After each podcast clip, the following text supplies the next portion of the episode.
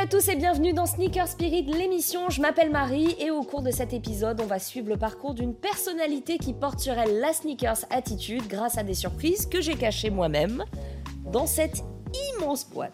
Notre invitée aujourd'hui est une athlète, écrivaine, animatrice et comédienne, peut-être la seule personne au monde à avoir eu des échanges à la fois avec Serena Williams et Julien Doré. Son livre Éloge de l'inconditionnel dessine avec précision la sensibilité des hauts potentiels intellectuels comme un petit guide pour zèbres dans la savane actuelle. Bonjour Alizé Lim. Bonjour Marie. Ravie de te retrouver. Bah moi aussi. J'entends beaucoup parler de toi, notamment par le biais d'un frère, Norman, qu'on embrasse. Il sera ravi de cette petite dédicace.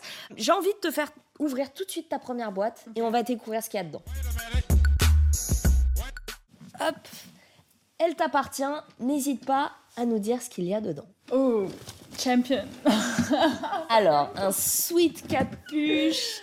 Ah non, mais ils sont très bons. Moi, j'appelle ça Stalker Spirit, l'émission, parce qu'ils vont chercher des trucs, des fois, du Ah Je fin savais pas fond. que ça allait euh, être comme ça en fait. ah, C'est que des choses qui font référence à ton parcours, à ce que tu es, à ce que tu fais. Alors raconte-nous un petit peu, est-ce que c'est le genre de marque euh, qui est populaire aujourd'hui, mais qu'on mettait au collège euh, D'ailleurs, comment s'habillait en fait la Lisée de l'époque Bah en sixième, je pense que 364 jours de l'année, j'ai porté un pull champion Ah avec ouais un jean et des requins.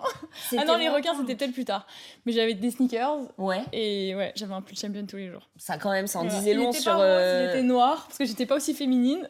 J'étais juste un gros garçon manqué, Ouais, mais c'est trop drôle. C'est trop drôle. depuis le champion, je vois qu'il il a vraiment créé quelque chose chez toi. C'est c'est quoi C'est des souvenirs Il y a une Je sais- anecdote ouais, je, je sais pas raconter trop ma vie. Non, mais oh, j'ai dit que j'avais un pull noir, mais en fait, j'en avais un gris et un noir, c'était les mêmes. Et avant, au début, je mettais tout le temps le gris.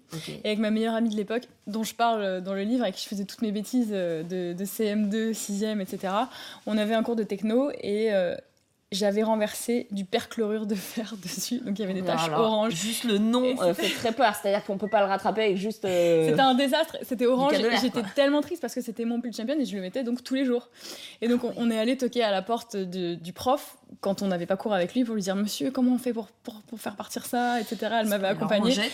Et là, il avait été. Alors je sais pas si on se l'est imagé comme ça dans notre tête et c'est resté comme ça depuis. C'est qu'il nous a dit Ça partira jamais, ça partira jamais, ça partira jamais. Et du coup. Ce qui est giga C'est- violent, c'est- c'est qui donne un peu d'espoir à un enfant. Tu te dis, bah oui, Non, voilà, peut-être c'est la vie resté, des c'est tâches. resté notre blague où en fait à chaque fois on se dit perchlorure, enfin même aujourd'hui on parle du perchlorure de fer et que ça partira jamais. Tu as eu l'opportunité de porter une de tes créations euh, pendant Roland Garros. Est-ce que tu peux nous en dire plus Ouais, j'ai eu un contrat avec le coq sportif et c'est vrai que donc au début j'adorais les choisir et je refusais d'ailleurs les contrats. Ouais. J'étais une des seules à mon niveau à ne pas avoir de contrat vestimentaire parce que les marques imposaient de, de porter euh, une tenue qu'ils avaient choisie et moi je voulais pouvoir choisir mes vêtements Ouais. donc c'était déjà important pour moi dans ce sens-là.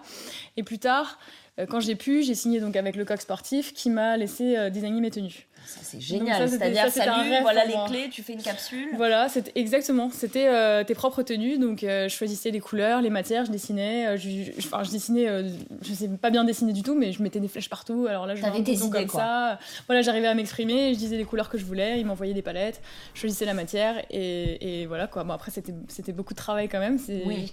Mais la sensation quand tu vois la création après l'avoir imaginée, c'est vrai que c'était c'était incroyable.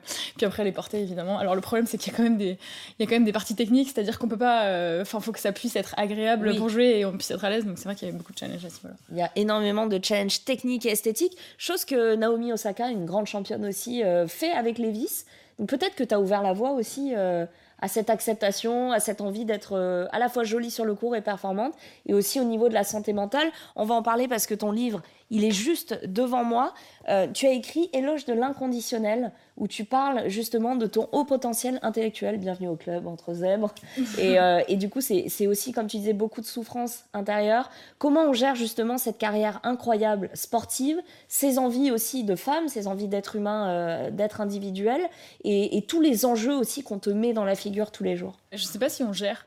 je pense qu'on survit. on survit. C'est Ouais. exactement. J'ai pas osé le dire. Je dis on survit ou on vit. Je sais pas l'un ou l'autre ou les deux. Mais voilà, on c'est plus. euh, je pense que je pense qu'on prend jour après jour et on cherche des solutions et on s'accroche et et on fait tout pour que ça se passe bien et on se sert de ses ressources quoi. Tout simplement. J'ai j'ai voulu. j'ai- Je suis passée par mon histoire pour raconter la vie d'une joueuse professionnelle de tennis. Mais je ne pense pas que ma vie ou mon expérience de joueuse professionnelle de tennis sur beau- dans beaucoup de domaines soit très différente de celle des autres. C'est- c'était vraiment montrer le quotidien d'une athlète et les challenges qu'on- qu'on- qu'on- auxquels on est confronté, Ouais. même en tant que pas zèbre. Oui. Voilà. Donc il y, a un- il y a un petit mix des deux. On C'est-à-dire va que dire, même sans euh, ça, c'est très difficile voilà, en fait. hein, c'est-à-dire euh, que oui. je pense que je pense que beaucoup de joueuses de tennis euh, se reconnaîtront ou se reconnaîtraient dans, dans ce que je raconte. Alors, je- on va retrou- retourner sur euh, le côté mode. Si tu devais créer une pièce aujourd'hui, là maintenant, avec euh, le parcours que tu as, l'expérience que tu as, l'expertise que tu as aussi et tes, et tes goûts qui ont évolué, ce serait quoi Des baskets, un jean, une robe Non, ce serait toujours une robe, je pense. Ouais. Ouais. Elles Enfin, Bah, ça a seraient toujours comment été. Moi, ça a toujours été euh, tennis. Ouais. Alors, je sais pas pourquoi, j'ai trop été conditionnée comme ça. J'ai j'ai des idées très fortes dans, en matière de sport, mais je pense que je pourrais pas dessiner des vêtements euh, normaux. Ouais. Et récemment, je me suis posé la question, je me suis dit, ah, et peut-être en évoluant, est-ce que je pourrais. Je pense que, ouais, une, une robe euh, normale, une robe de soirée, je pourrais. Mon portrait donc en soirée. Ou tu- tennis, alors à 100%, je pourrais en faire 10, là, Ouais. Ah, me mettre dedans, là, je serais à fond dedans. tout de T'as suite. déjà le, le patron et les spécificités techniques. Ouais, et puis j'ai- il me restait des, des croquis en réserve que j'ai pas pu faire. Je te propose d'ouvrir la prochaine boîte. La prochaine Vous avez boîte, appelé qui du coup ils sont très bons. Il y a toujours des personnes autour de nos invités qui, qui parlent beaucoup. C'est métaphysique des tubes. D'Amélie Amélie Nothomb. Nothomb. C'est mon livre préféré, tout simplement. Ouais. Faut Pas que j'ouvre trop parce que je vais commencer à lire. Mais tu, mais tu sais J'ai quoi lu, euh, Emmène-nous dans ton univers. Métaphysique des tubes, justement, comme tu disais, c'est ton livre, ou en tout cas un de tes livres préférés.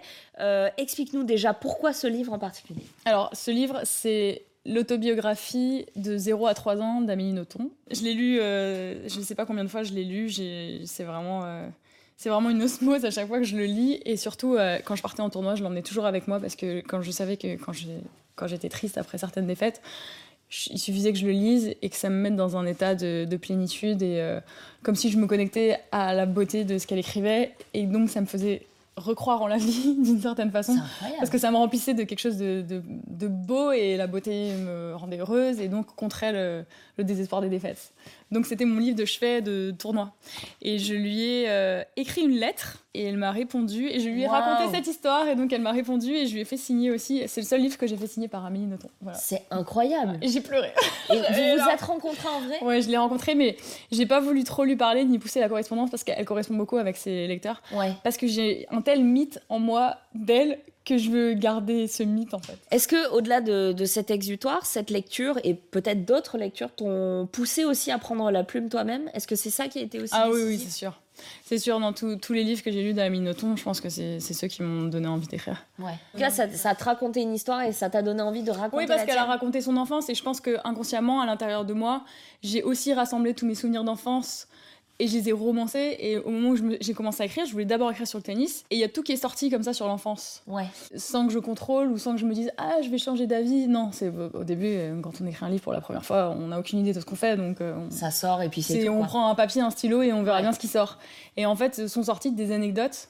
Je pense de la même façon que je lisais euh, toutes les que j'adorais lire toutes les anecdotes d'Amélie Nothomb dans ses livres autobiographiques. Mais j'imagine pour une athlète de, de haut niveau, le sport euh, fait partie intégrante de, de quasiment toute ta vie. C'est beaucoup d'entraînement, beaucoup de travail. Et quand tu vois, tu me dis que tu penses à une robe, tout de suite tu penses à une robe de tennis.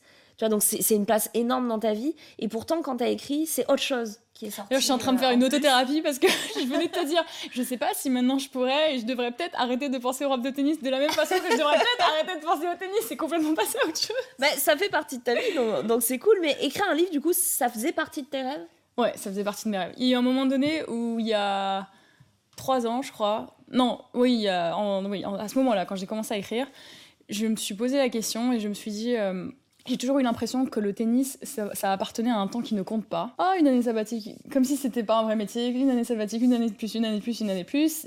Et next thing you know, t'as quasiment 30 ans et tu te dis, ah, mais en fait, si, ça compte. Ouais. Et là, je me suis dit, mais attends, quels étaient mes rêves et qu'est-ce que je peux faire pour les réaliser Et donc, j'avais écrit une petite liste dans mon bloc-notes de mon iPhone, deux ou trois années auparavant, où je l'avais- j'avais écrit écrire un livre, dessiner des vêtements, moi, donc ça, Incroyable. ça avait été fait depuis, et jouer la comédie. Donc, je me suis dit, ok, donc là, c'est le moment, parce que t'approches la trentaine, euh, comment on fait Par où on passe et donc euh, voilà, je me suis lancée dans toutes ces aventures en même temps. Et c'est là que j'ai commencé à écrire.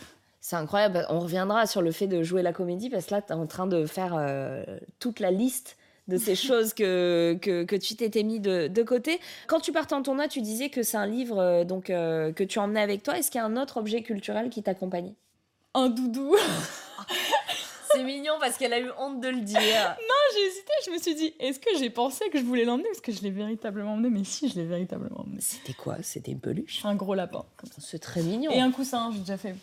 C'est mignon. Coussin, ouais. C'est des choses qui te rassuraient, euh, toutes, euh, toutes bêtes, mais qui te, qui te mettaient dans un bon état. euh. Bah, à force d'être dans des chambres d'hôtel étrangères, euh, froides, chaque semaine, je pense que ça, c'était. une petite- Avoir la maison, A piece of ouais. home, voilà. Ouais. C'est ça. emmener Avoir la maison avec la maison ça. avec ça dans la valise. Bah, écoute, c'est C'est très... je sais pas, c'est culturel, c'est c'est ma culture. Oui, mais c'est ta culture. ma c'est les culture du morceaux de doudou. pain. C'est génial. T'as encore un doudou aujourd'hui Ah oui, celui-là, je l'ai toujours, ouais. Trop mignon. Trop mignon. Non, mais personne ne juge, j'ai moi-même un doudou. Merci, je te propose de passer à la prochaine boîte. Ouh, elle est un peu lourde celle-là. Oula. J'espère que c'était pas fragile. je te laisse découvrir. Ah. Game of Thrones. Ouh là là, un coffret Un coffret. intégral. L'intégrale des, Des saisons. Ah, huit un à saisons. dix. Incroyable.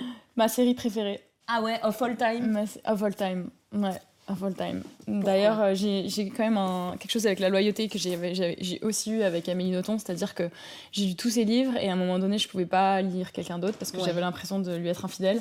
J'ai eu la même chose avec Game of Thrones. J'ai quasiment pas regardé de nouvelles séries depuis Game of Thrones. C'est-à-dire que tu es passé à côté de tous les autres trucs, quoi. Quasiment. Le jeu de la dame, Casa del Papel, euh, c'est... Ah ouais Ouais, j'ai- Ah, c'est parce que tu es en train de... C'est c'est fini, du c'est un coup. toc. D'accord.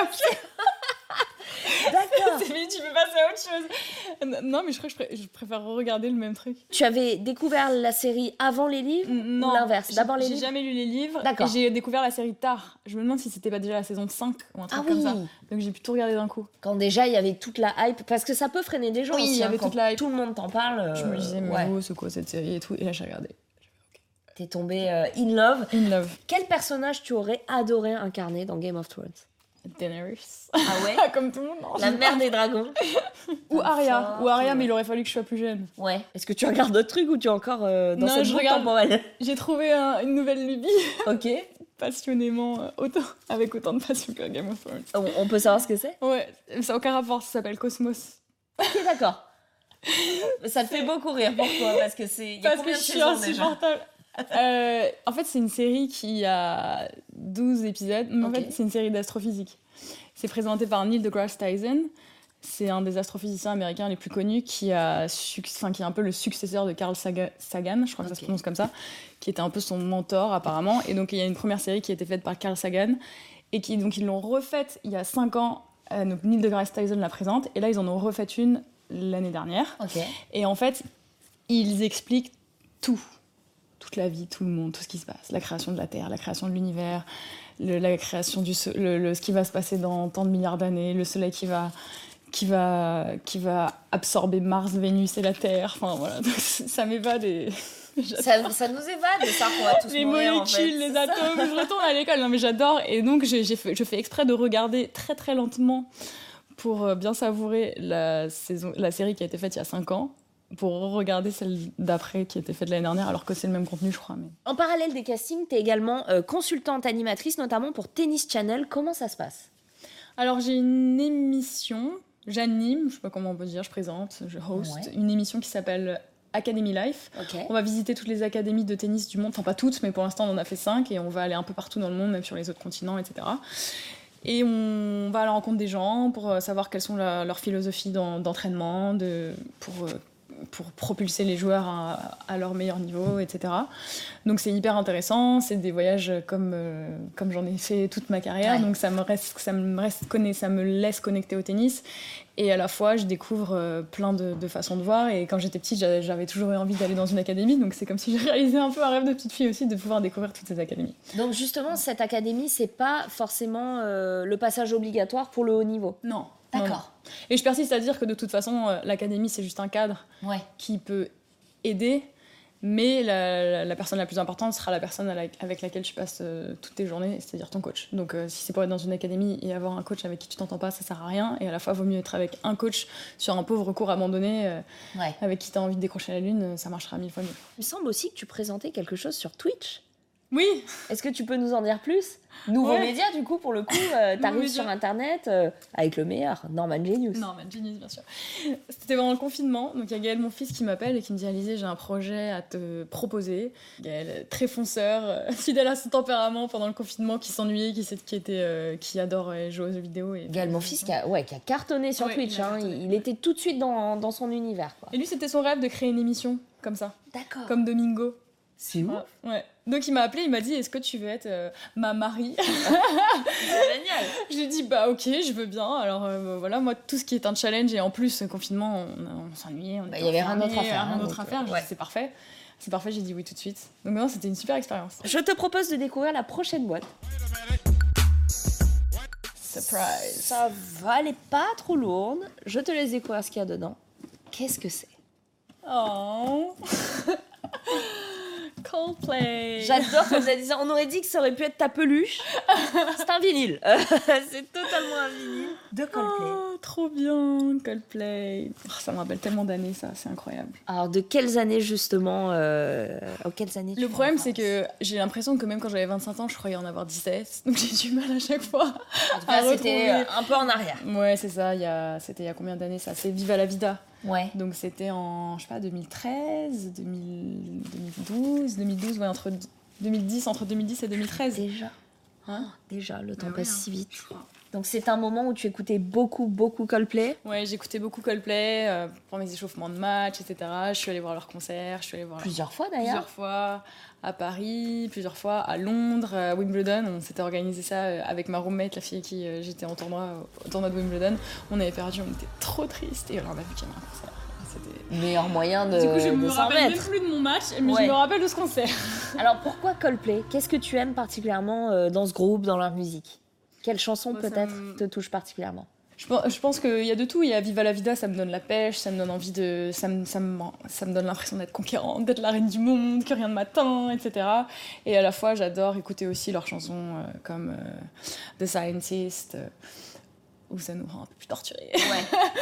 voilà, non, non, je- je- j'aime beaucoup Coldplay et je compte aller les voir en juillet. D'ailleurs, ils reviennent, j'étais trop contente. Mais oui, c'est le retour des concerts et ça, ça fait Et plaisir. en plus, c'est une passion que je partage avec ma meilleure amie, donc euh, c'est encore plus spécial. est-ce qu'il y a d'autres choses que tu écoutes en ce moment Alors j'écoute en boucle la chanson de Lu- Ludovico Einaudi, donc c'est un musicien, donc il n'y a pas de parole, mais c'est un remix. La chanson s'appelle Circles et je connais pas le nom de la chanteuse et D'accord. elle chante par-dessus sa musique et donc je l'écoute en, en boucle. Parce que ces chansons les plus connues, à mon avis, tu les as déjà entendues parce que dans tous les montages vidéo, euh, un peu émotion, même sport ou, ou autre. C'est le Hans Zimmer like, c'est on le met un Voilà, peu partout. même, même, euh, même style que Hans Zimmer, la même idée. D'accord. Voilà. Ok. Mais il y a une fille qui chante dessus sur le clip.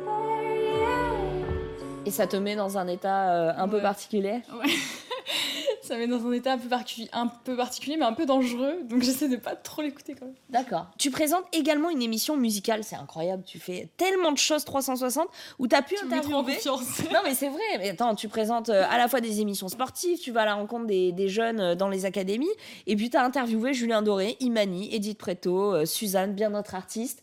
Bah raconte-nous un petit peu euh, l'envers du décor musical aussi que t'as pu euh, découvrir.